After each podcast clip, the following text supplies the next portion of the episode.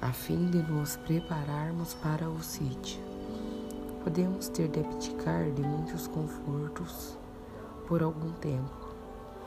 Podemos viver sem a maioria das coisas por longos períodos, praticamente sem qualquer coisa, mas não sem a nossa alegria, não sem aqueles sapatos vermelhos feitos à mão.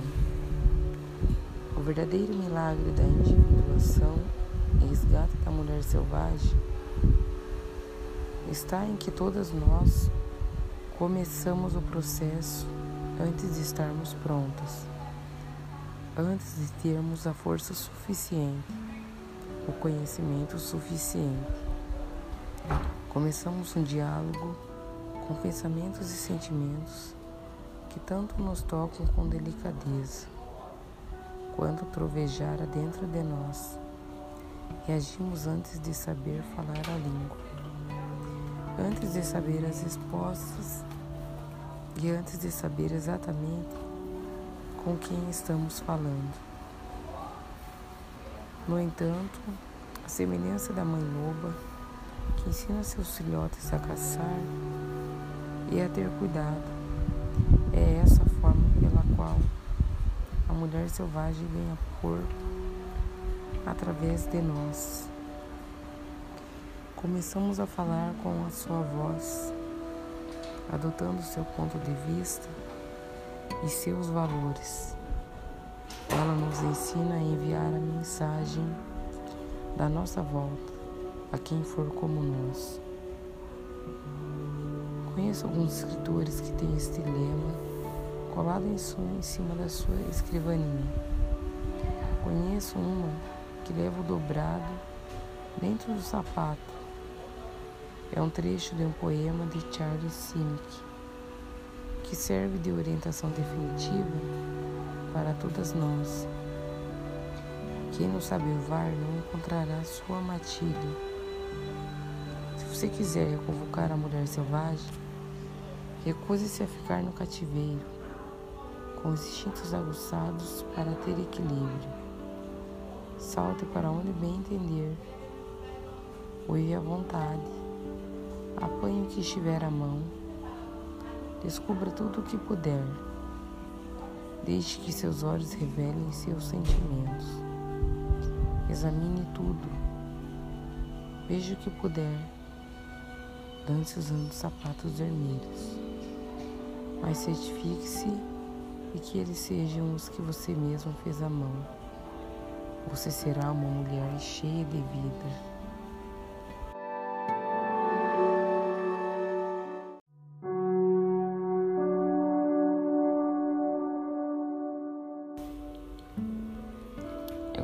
pessoal, eu sou a Daisy do programa de livros.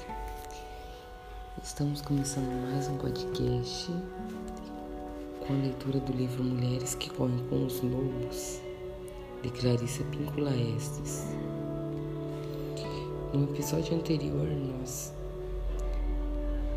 havíamos parado no capítulo que fala sobre o retorno a vida feita à mão e a cura dos instintos feridos. Nós daremos continuidade a esse episódio.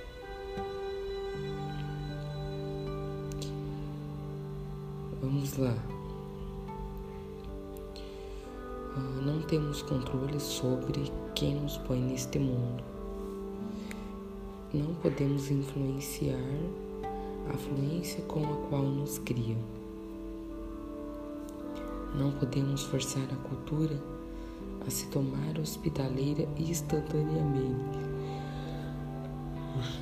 No entanto, as boas notícias consistem em podermos reviver nossas vidas, mesmo depois, mesmo depois de feridas, mesmo num estado feroz, mesmo que estejamos no cativeiro.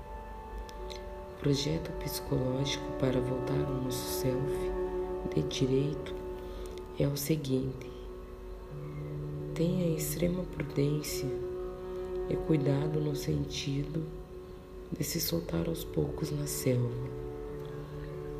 instalando uma estrutura ética ou de proteção com a qual você tem acesso a meios para medir se há um excesso de alguma coisa. Geralmente, você já é bastante sensível para detectar quando há falta de alguma coisa. Portanto, a volta à psique livre e selvagem deve ser empreendida com ousadia, mas também com ponderação. Em psicanálise, gostamos de dizer que, para que alguém possa realmente ajudar, promover curas, é tão importante aprender o que não fazer quanto o que fazer.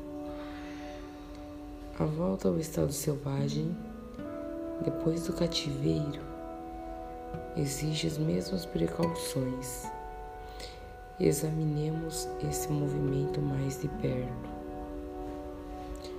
As armadilhas, arapucas e iscas envenenadas deixadas para a mulher selvagem são específicas à sua cultura.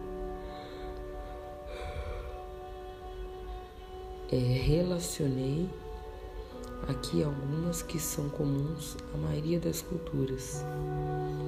Mulheres com formações religiosas e étnicas diversas terão outros insights específicos. O que estamos compondo é o mapa da floresta que habitamos, onde moram os predadores e qual é seu modus operandi disse que uma única boba, loba conhece cada criatura do seu território num raio de quilômetros. É esse conhecimento que permite viver com a maior liberdade possível. A recuperação do instinto perdido e a cura do instinto ferido estão realmente ao nosso alcance. O estudo volta quando a mulher presta mais atenção, ouvindo, olhando e pressentindo o mundo ao seu redor, e depois agindo como vê os outros agindo, com competência, eficácia e dedicação. A oportunidade de observar outros que tenham instintos intactos é vital para esse resgate. Com o tempo, a observação, a atenção e o comportamento integrado transformam-se num modelo de ritmo próprio. Um ritmo que se pratica até que ele seja reaprendido e volte a se tornar automático. Se a nossa natureza selvagem foi ferida por alguma coisa, nós nos recusamos a nos deitar para morrer. Nós nos recusamos a trivializar esse movimento. Invocamos os nossos instintos e fazemos o que tem de ser feito. A mulher selvagem é, por natureza, veemente e talentosa. No entanto, por ter sido separada dos seus instintos, ela é também ingênua, acostumada à violência, adaptável a ficar isolada tanto do pai quanto da mãe. Os amantes, as drogas, a bebida, o dinheiro, a fama e o poder não têm como abrandar os danos sofridos é, no entanto, uma volta gradativa à vida instintiva tem condição de fazer isso. Para tal, a mulher precisa de uma mãe. Uma mãe selvagem boa o suficiente. E adivinhe quem está esperando para ser essa mãe? A mulher selvagem gostaria de saber o que está fazendo com você demore tanto para chegar até ela. para realmente estar com ela, não apenas de vez em quando, mas com regularidade. Se você estiver lutando para fazer algo a que dê valor, é importantíssimo que se cerque de pessoas que deem apoio inequívoco ao seu trabalho. É tanto uma armadilha quanto um veneno ter supostos amigos que sofrem os mesmos males, mas não têm nenhum desejo verdadeiro de se curar. Esses tipos de amigos incentivam a pessoa a agir de modo escandaloso, fora dos seus ciclos naturais, fora de sincronia com suas necessidades profundas. Uma mulher braba não pode se dar o luxo de ser ingênua, por estar voltando à sua vida inata. Ela deve considerar os excessos com um olhar cético e ficar alerta para os custos que eles representam para a alma, a psique e o instinto. Como os filhotes de lobo, vamos decorar as armadilhas como são feitas e de que modo são armadas. É dessa forma que permanecemos livres. Mesmo assim, os instintos não recuam sem deixar ecos e rastros de sentimento que podemos seguir para resgatá-los. Embora uma mulher possa estar presa às garras de veludo da propriedade e das restrições, quer ela esteja a um passo da destruição decorrente dos excessos, quer tenha apenas começado a mergulhar neles. Ela ainda assim ouve sussurros dos deuses, o Deus selvagem no seu sangue.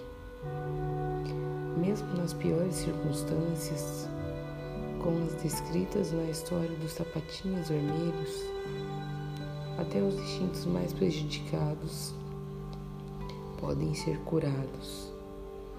Para corrigir tudo isso, vamos ressuscitar a mulher selvagem na nossa natureza inúmeras vezes. Sempre que o pêndulo estiver muito inclinado numa direção ou na outra, vamos saber quando há motivos para a preocupação, pois em geral o equilíbrio amplia a nossa vida, enquanto o desequilíbrio a limita.